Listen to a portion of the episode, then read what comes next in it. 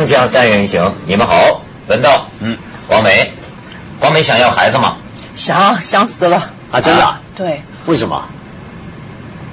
女孩子到了一定年纪，你现在自己又还没有结婚，然后还没有生小孩。但是我从小，其实我从很小很小，我就希望，我就是希望要儿孙满堂的那种。啊，真的？对啊，不像哈。但是我真的很希望，所以那时候我其实今年年初就在想说，好吧，那这两年我努力的生，能生几个生几个，万一生不了呢，我就领养两个。这两年再努力也就生两个。你准备未婚生子吗？不打算啦，希望不要了。但如果真的没人娶你的话，你觉得非要生不可，那那生呗。哎，听说这个意大利男人呢，法国男人一般对这事儿不太在乎，是吧？他们无比较无所谓吧，但是我比较有所谓。我当然还是希望按照正常程序，先结了婚再生小孩。对，嗯，但是其实我现在比较面临比较但是往往是先怀了孕再结婚。对对对。我希望我不要发生，但是我觉得我现在比较大的课题要克服的是，因为我希望能有三个小孩。那我自己万一很努力很努力的生，就像你讲两年生两个呗，那还缺一个。但是我其实很希望他们能够一块长大，所以我觉得领养是一个最好的方法。你准备领养？你觉得？哎。就是你自己努力生俩，然后再领养。生一个生一个生两个生两个，万一如果能够有个龙凤胎或三胞胎的话呢，那更好。哎呦，你真是不知道做父母的痛苦，是不是？那三个小孩半夜一块哭，哇，天哪！那你反正一个哭也是哭，两个哭也是哭，三个哭反就是因为这个原因把他那三个孩子遗弃的。对，没错，就丢到街上去了。哎，但是广美啊，呃，生了小孩啊，要这个看好。要看，现在偷孩子的很多，对对对对对，你知道吗？哎，我给你们讲一条新闻，我见过丧尽天良的，还没见过。新京报这有根据吧？这不是瞎说啊。新京报十一月二十三号的讯，记者从湖南祁东县公安局获悉啊，这个局刚破获一起特大贩卖人口案，警方对二十七名涉案者采取强制措施，他们绝大多数是什么人？嘿。该省各地的部分社会福利院的负责人和相关人员，是这是怎么来的呢？这十一月二十号，祁东县公安局抓了一名祁东籍的人贩子，一审，他拐来的孩子都是八百块钱到一千两百块钱一个人的价格，销往哪儿啊？衡阳县社会福利院等处，而这些社会福利院买得婴儿之后，一方面以此造册，向国家申领抚养资金。另一方面，还向另一些外地福利院和个人转售，这还转批发孩子，这价钱就已经抬到了八千到三万一个孩子。祁东县公安局刑警队向上级机关汇报后，成立专案组。十一月二十一号，犯罪嫌疑人呃蒋正华，这是衡阳县社会福利院院长；王伟红，什么还是支部书记，还有个会计，还有司机等七人抓获，扣小轿车一辆，都反正抓了好多人了。现在十一月二十二号晚上。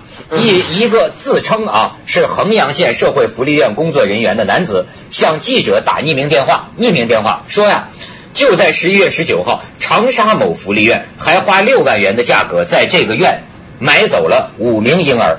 长沙这家福利院是老顾客了，还有曾经送了两辆小车给衡阳县社会福利院使用，被警方扣的那辆小车就是其中之一。老顾客。记者得知啊，衡阳县社会福利院的婴儿大多被销往长沙、郴州、株洲、广西、广州等地，生意做了好几年了。法律界人士认为，作为国家慈善机构，国家每年都是根据被收养的人数来划拨资金，人数越多，资金就越多，这应该是无良的福利院购买婴儿的最直接原因。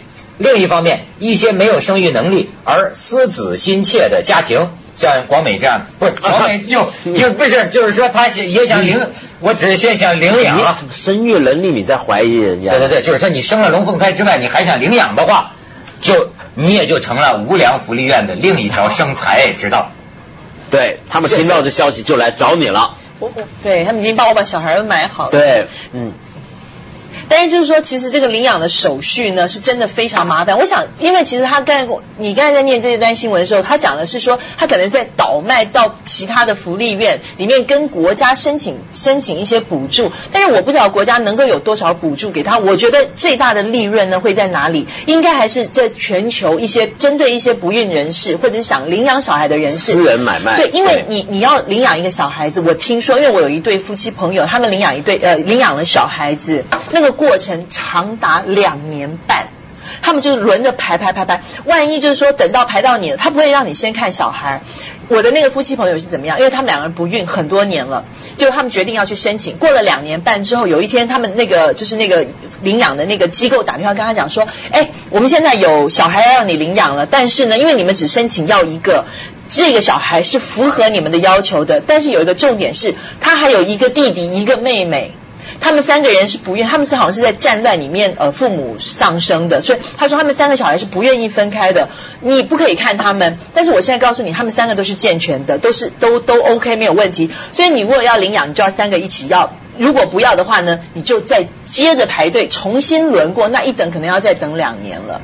所以就是因为这样子的问题关系，我相信很多人愿意多花一些钱去买小孩，跳过这么冗长的一个排队的手续。对，有个说法嘛，比如说有一阵子不是常看到很多老外到中国，没走的时候一人抱着一个小孩一对夫妇，你没见过这场面吗？有时候我在那么容易的吗？没有，他们是领养的，他们就说是领养，但是呢。我记得有一回看到一个美国的报纸，就说其实很多这里面所谓的领养，其实就是贩卖的，就是买的，就是说因为他们领养啊，其实也要给钱，因为这些美国有一些夫夫妇啊，他们就也喜欢领养中国小孩，但这个领养还是要花钱的。那么他们没想，他们自己可能不知道这叫买婴儿，嗯，但是呢，其实，在给他们小孩那些所谓的领养机构以挂着一个慈善面具出现，其实是在卖。就是说，他们以为啊，哦，要一两万美金，他们觉得这很正常。手续费，手续费，嗯，对，其实他不知道这是在贩卖这个孩子，贩卖婴儿，所以是有这个情况。而且在中国啊，我跟你说，主要在中国想买小孩的人，我想也很多，因为在中国就是我们现在这个婴儿啊是个稀缺产品。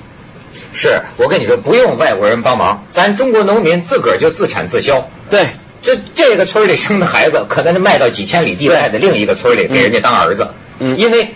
养儿防老嘛，对，很多人有这个观念啊。农村特别而且农村你现在这养老保障没有啊，他他就得多多多要一个孩子，那将来有人给他撑腰啊。嗯，对啊，就是这样。而且现在因为我们是一孩政策嘛，就是说你只能生一个嘛，那么所以对很多人来讲，他更想就是说这个婴儿这个市场啊供应啊太少太少了，所以中国的情况就很奇怪，就是那么想拐孩子啊，抢孩子啊。好像你的节目就做过是抢孩子是吧？没错，没错，强抢偷孩子啊，什么都有，对不对？我记得小时候呢，我在台湾住的时候，不知道台湾呢是另一种，他目的不是要抢小孩、偷小孩，他是要拿着小孩来。就是来勒索钱的，勒索啊，对吧？台湾就很多这样对，台湾大部分其实掉小孩都是因为勒索的关系，比较少会有人真的去买卖小孩。想要那个小孩，对，谁谁拿小孩回家小孩太烦了，对，对你这什么烦？哎，小孩很烦嘛。呃，对他一直这观点，因为他们那个是不要孩子的人，对，香港人是不要孩子，所以香港呢，生完了丢在厕所。对，你知道香港这个最好笑是什么？特首啊，现在曾荫权。他在几个月前呢，他曾经上过电台的时候，啊，还不是他当特首的时候啊，他接受访问，他就鼓励香港人多生孩子，因为为什么？香港现在面对一个人口老化的危机，这个危机会越来越严重，因为呢，现在根据一个调查，香港的生育率是全球最低的，嗯，全世界最不爱生孩子的人就是香港人了。那么所以呢，曾荫权就出来鼓励大家多生小孩，为什么？是不是香港人觉得经济负担大呀？经济负担大，压力大，地方太小。那么曾荫权还叫大家最好一人生三个啊，那就好了。这不公然违反我国计划生育政策？当然，他管一国两制，一国两制啊。香港，我跟你说，香港呢是这样，比如说你生孩子，想考虑的事情很多。你比如说要还没生之前，我看过很多父母是这样。我有一些朋友大着肚子的时候，开始去幼稚园听讲座，开始给他挑幼稚园。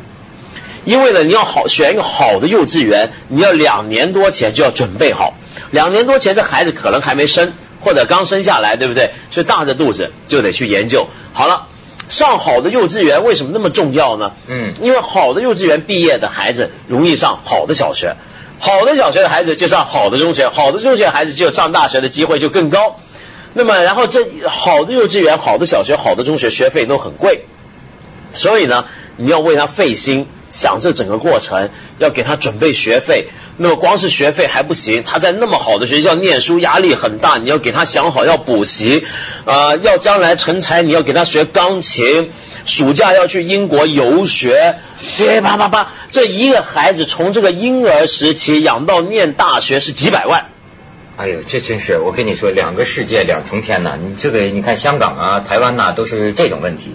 那这据我所知，你嗯，我们这个福利院呢，我觉得得查查这个福利院的这个猫腻哈。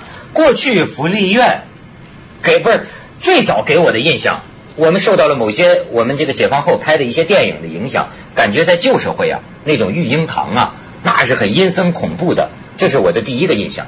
但到后来呢，看了一些宣传，我觉得那社会福利院是个服务性的、很高尚的一种工作，在那个里边工作的阿姨呀、我都觉得那都是很有爱心的人嘛。人间天使啊哎呀，专门一些像这些智障啊的儿童啊，那些什么呃社会上的流浪的孩子，他们这是很有爱心的事儿。可是不做不知道啊，一做吓一跳啊！就当我做到一些法治案例节目的时候，光我脑子里记得的，你看过去一年里，我就报道过什么，有的那个福利院，那个智障弱智的那个女孩子来月经了，也可能比较脏，他自己也不会打理，居然呢弄出去切除子宫去，切除子宫啊！所以当当然，这福利院解释就是说，他们要这子宫也没什么用，对吧？我们也是，哎，所以现在不要讲什么善意。我现在发现啊，我越来越相信这个人家李敖老师的观点，就一个事儿啊，看结果，因为你心里到底怎么想啊？你说你是善意还是恶意，很很难证明，很难知道。况且呢，可能人本身你这个动机就很复杂。有一半善，有一半恶，谁知道你想些什么？但你干出这个事情来，福利院方面就解释啊，说我们是有爱心呐、这是我们爱心的表现呐、这些女孩子将来也不可能跟人结婚生子，这玩意儿她留着也是闲着，没 没什么用处，而而且她来月经自己也收拾不了，弄得很脏，实际她生活质量更低。我们呢，给她一刀切了，这不就对她造福她一辈子？还这么说，这我报道过的。我还报道过那更唬人，我广广告之后我再跟你说，锵锵三人行，广告之后见。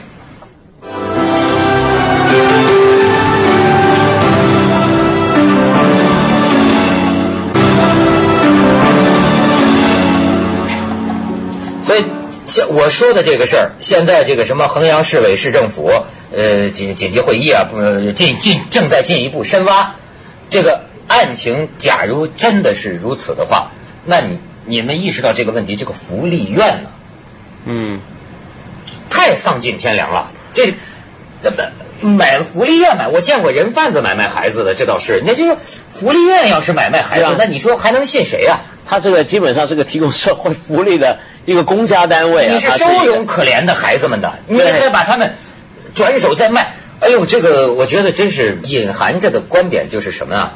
你这个福利院的所谓负责人，你们在你们脑子里这个孩子是什么东西？嗯，是个负担吗。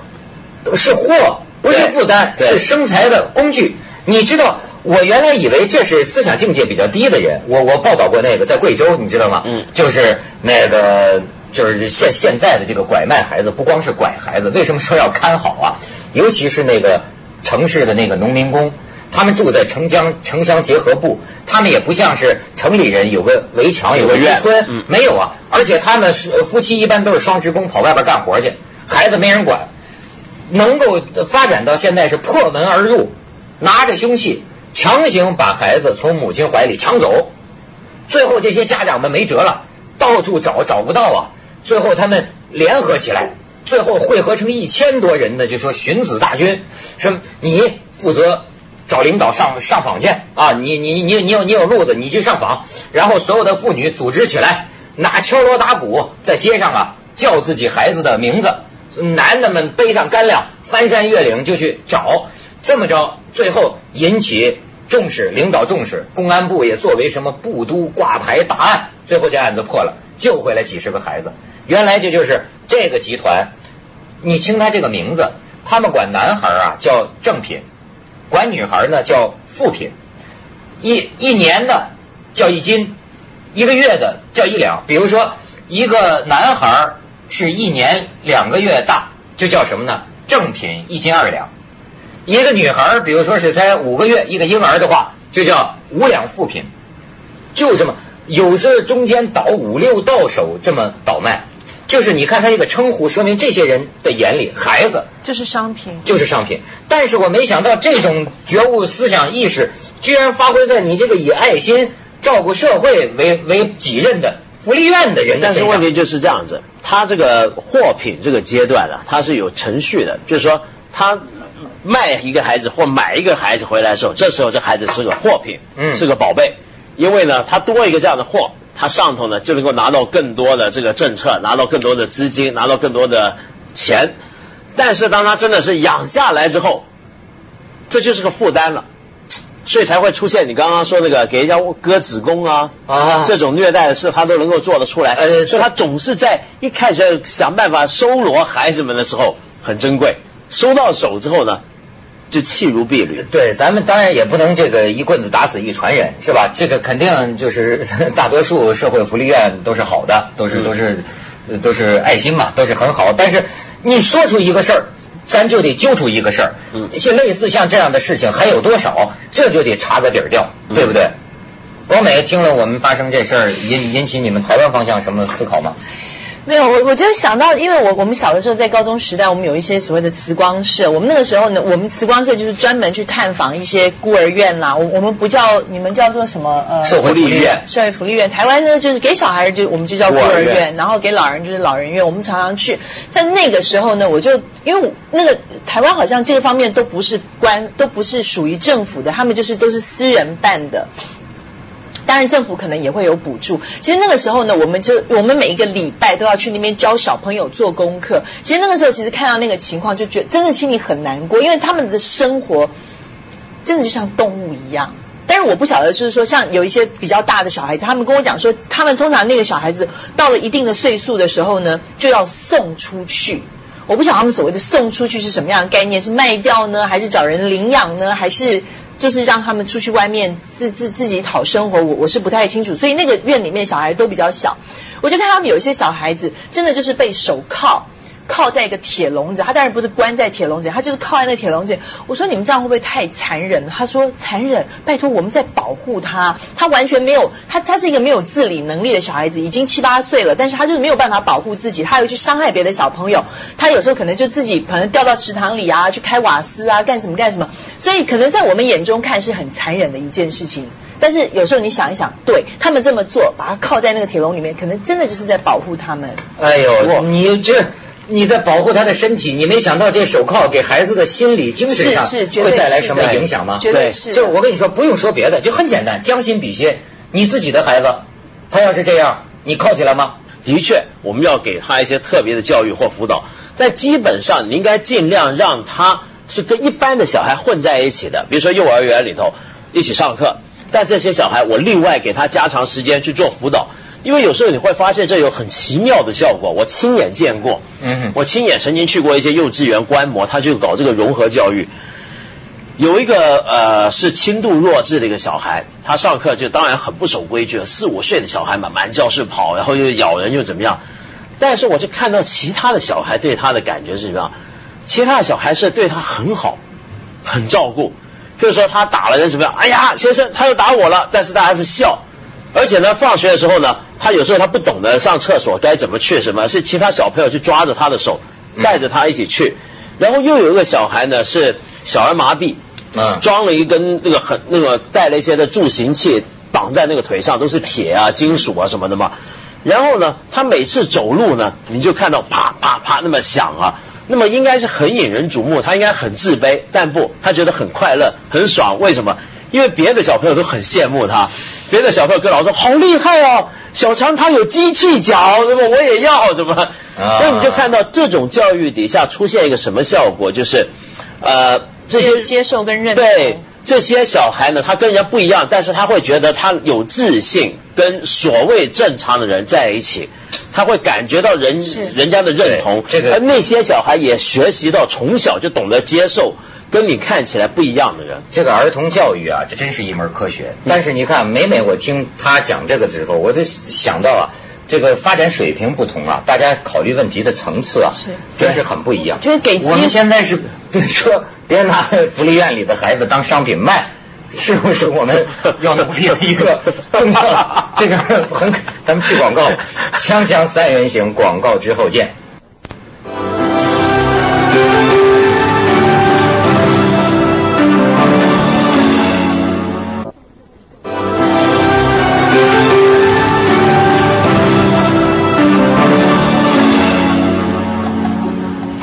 以有个问题啊，就是说这种卖孩子的，尤其你还在福利院，你这个脑子里为什么能对这个孩子不把他当人看？那这种就说人性冷漠嘛。我最近啊做一个节目，看到一段评论，这节目也就是说呀，说是穷人治不起病啊，最后就打活人都是很著名的新闻，活人给送殡仪馆去了，就是这么个事儿。哦，对，我看到很多相关的评论，其中有一个评论认为，就说中国人现在活得很不愉快，压力各行各业都压力很大。他的观点认为什么呢？住房、医疗、教育是三大保障，这三大保障缺乏的社会啊，人们很容易有恐惧感。嗯于是你看有了这么一段评论，他说：“我认为当代中国压力型社会的一个基本特征，便是这个压力主要不是来自我们内心，而是来自制度，很大程度上来自社会保障制度的缺乏。它逼得人们疯狂的赚钱，因为不安全嘛，我就得疯狂的赚钱，甚至不择手段。自然环境、社会环境和公民的身心健康都因此遭到加速的破坏，恶性循环。而人们的自由、幸福、从容、信任、和谐，乃至亲情和人性，正在 GDP 的高歌猛进中一点一点的丧失。对，而且还有一个问题就是，啊、这还有时候会造成一个经济问题，就是因为每一个人都觉得社会不能够保障我自己，我只能靠我自己保障自己，所以我们赚来的钱呢，通常是存起来的。哎接着下来为您播出凤凰紫夜快车这个社会。